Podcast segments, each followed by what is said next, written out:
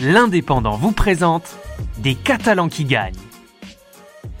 Tous les jours, du dimanche 20 décembre au 9 janvier 2021, découvrez dans l'Indépendant et en podcast une personnalité qui a marqué l'année 2020. Les Catalans qui gagnent, une opération de l'Indépendant en partenariat avec la région Occitanie, le Conseil départemental des Pyrénées-Orientales et le Club de l'écho de l'Indépendant. Alors aujourd'hui, nous recevons euh, Ronny Chen, Ronny Chen qui est à la tête de l'entreprise Solipac et euh, qui fait partie cette année de la sélection des Catalans qui gagnent. Alors bonjour. Bonjour. Euh, bah, écoutez, petite question un peu, un peu simple pour commencer. Est-ce que vous pourriez euh, nous parler de votre année 2020, essayer de la résumer euh, en quelques mots? En quelques mots, une année euh, réellement éprouvante pour nous comme pour beaucoup.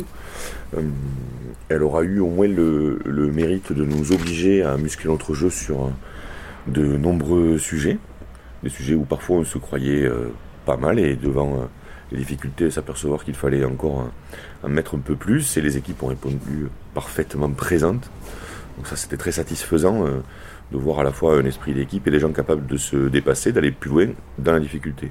Donc une, une bien belle année euh, dans la mentale. Ouais.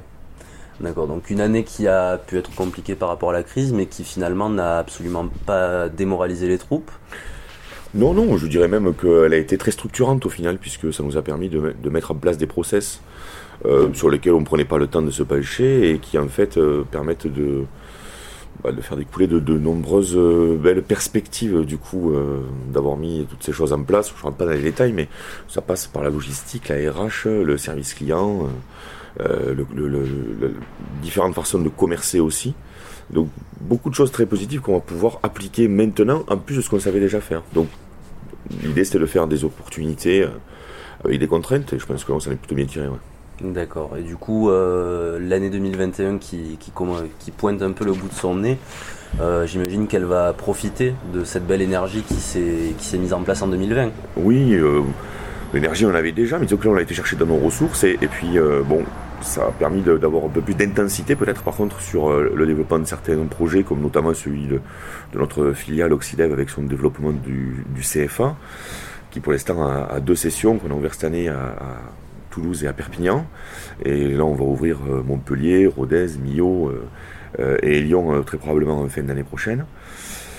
On continue notre partenariat avec PSI, la plateforme de solidarité internationale pour le développement aussi de notre export en lien à la fois mercantile et, sociétal, puisqu'on est très engagé en termes de RSE. D'ailleurs, on devrait finir l'obtention de l'ISO 26000, qui est la certification euh, autour de ce fameux RSE, la responsabilité sociétale des entreprises où euh, aujourd'hui ça, doit devenir pour euh, toutes les entreprises un pan complet de son approche fonctionnelle.